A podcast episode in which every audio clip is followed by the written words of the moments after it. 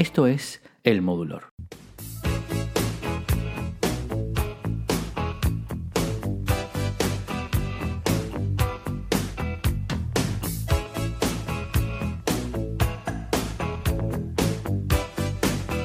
Hall Oates.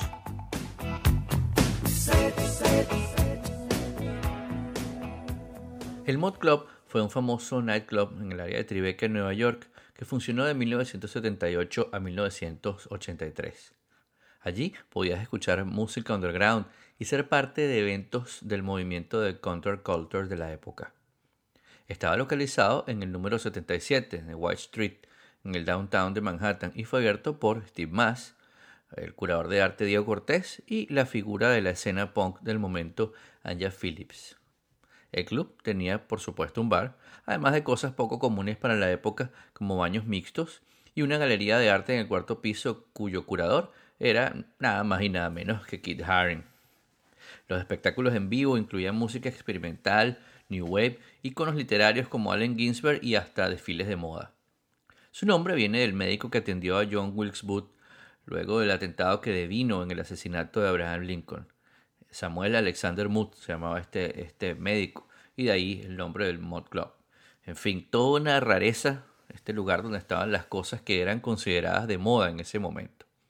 Fue allí donde Daryl Hall escuchó, y seguramente no por primera vez, el tema de los Righteous Brothers, You've Lost That Loving Feeling, y recordó que por años la gente le decía que sonaban como él y como John. John Oates, por supuesto. Estoy hablando de Daryl Hall y John Oates, también conocidos como Hall Oates.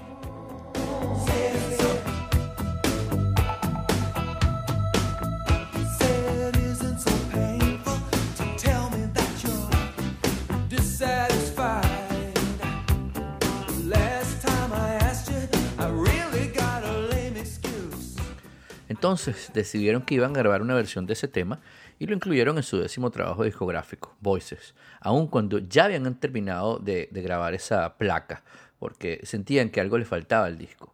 Voices fue el primer álbum producido por los mismos Hollow Notes y fue uno de esos momentos en que o funcionaba o dejaban todo hasta allí.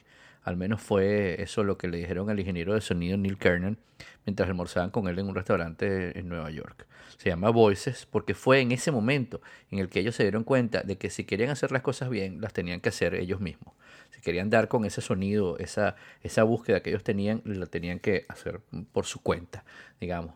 Ya habían trabajado con grandes productores, pero era el momento de hacer escuchar sus propias voces, de ser sus propios productores, y este disco marcó el inicio de los verdaderos Hollow Notes, de ese sonido que conocemos hoy, que como ellos mismos eh, mencionan y dicen, todo lo anterior que hicieron hasta ese momento, los nueve discos anteriores, fueron pura práctica y ahí fue que descubrieron cómo juntar el rock y el soul.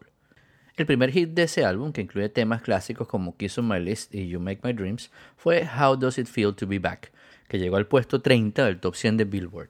Tiene un sonido muy particular que nos cuesta definir al escucharla y es que eh, sale de un instrumento bastante poco usual, que se llama el mandar, que es una especie de guitarra eléctrica con ocho cuerdas, parecido a la mandolina, y afinada como un cello, creada por el mismo Darren Hall.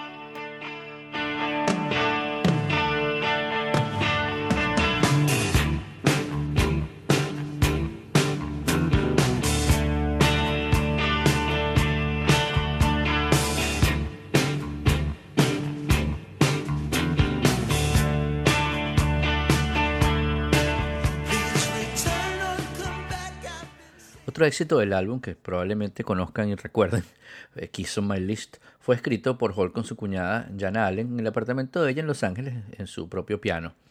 Hall and Oates fueron al estudio de Nueva York a grabar un demo para Jana en un 4-track, hoy en día una antigüedad, que grababa en cuatro pistas solamente, y ese demo gustó tanto, tal cual así como estaba, que fue el que incluyeron en el disco. Su video, el video de este tema, fue incluido en el primer día de transmisión de MTV, el primero de agosto de 1981.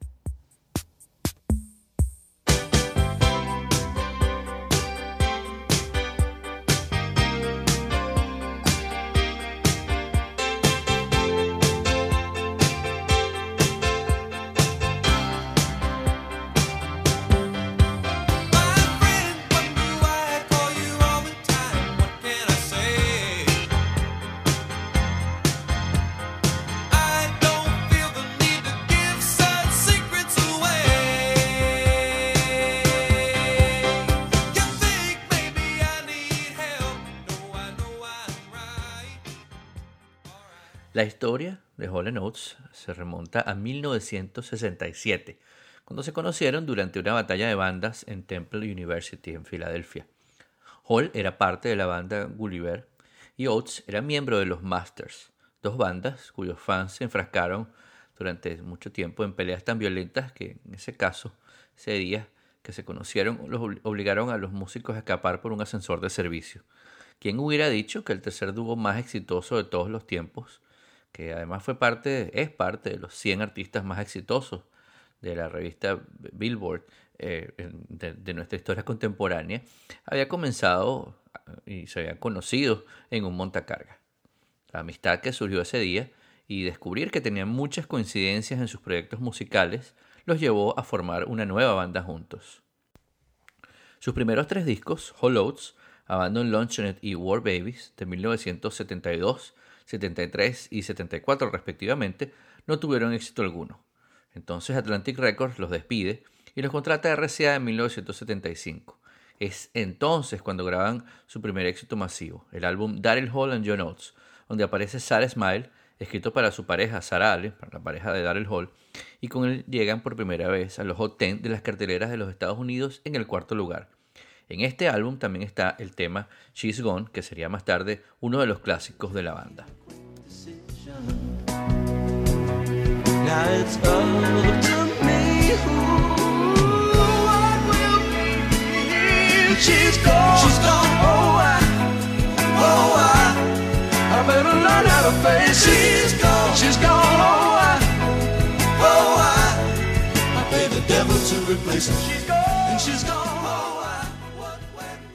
Y hace unos minutos les hablaba del sonido que encontraron con Voices y que los convirtió en una especie de máquina de hacer éxitos como Private Eyes, Every Time You Go Away, que llegaría al número uno de las carteleras en 1995 en la voz de Paul Young, One on One y por supuesto Man Eater, uno de los temas más exitosos de la banda.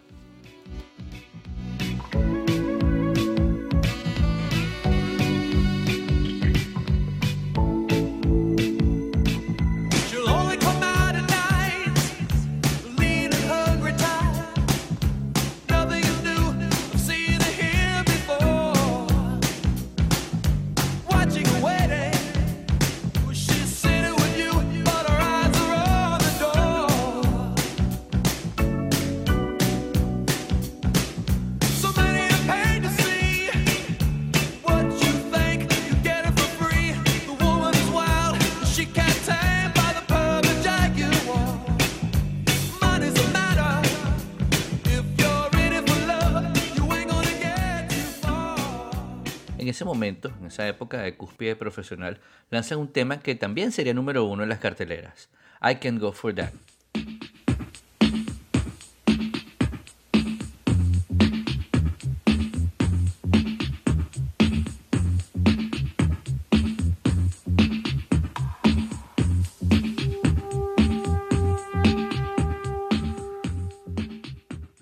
A pesar de que es uno de mis temas favoritos, les dejé que escucharan nada más eh, la línea de bajo del inicio de esa canción.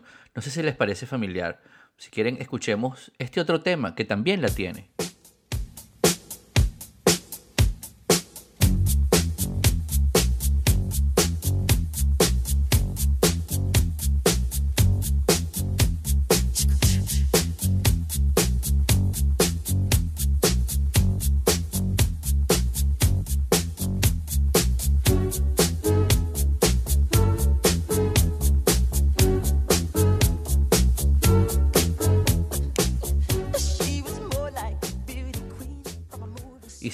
Ese segundo tema les pareció conocido es porque, bueno, justamente estábamos escuchando la introducción, eh, la línea de bajo de eh, Billie Jean de Michael Jackson.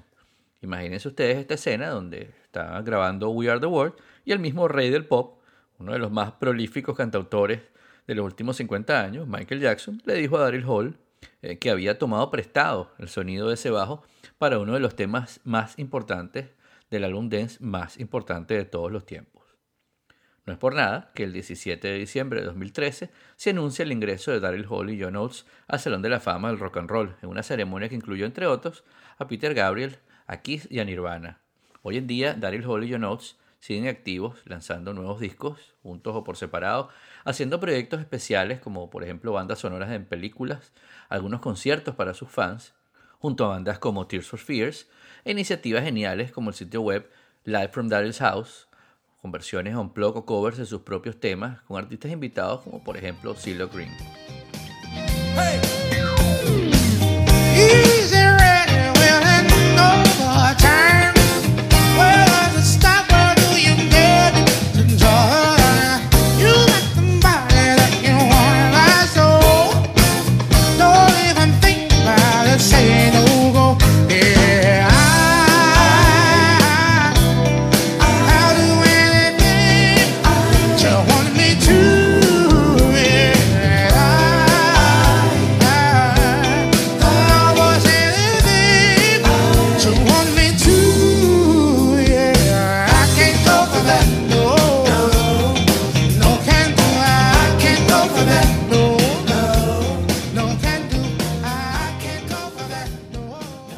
Inventaron el rock and soul. Nadie sonaba como ellos y aún hoy nadie suena como ellos.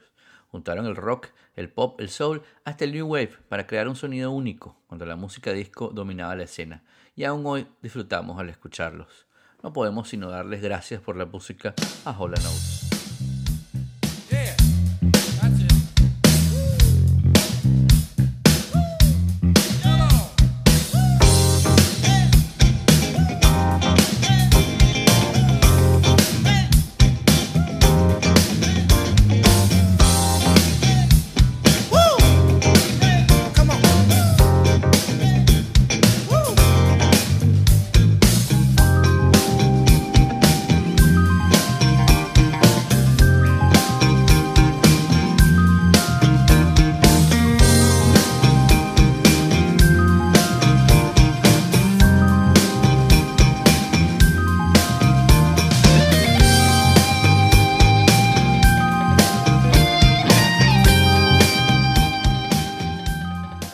Muchas gracias por escucharnos. Les recuerdo que las notas están en elmodulor.com, pueden suscribirse a través de Apple Podcast, de Overcast o de su manejador de podcast favoritos. Mi nombre es Guillermo Amador y esto se llama El Modulor.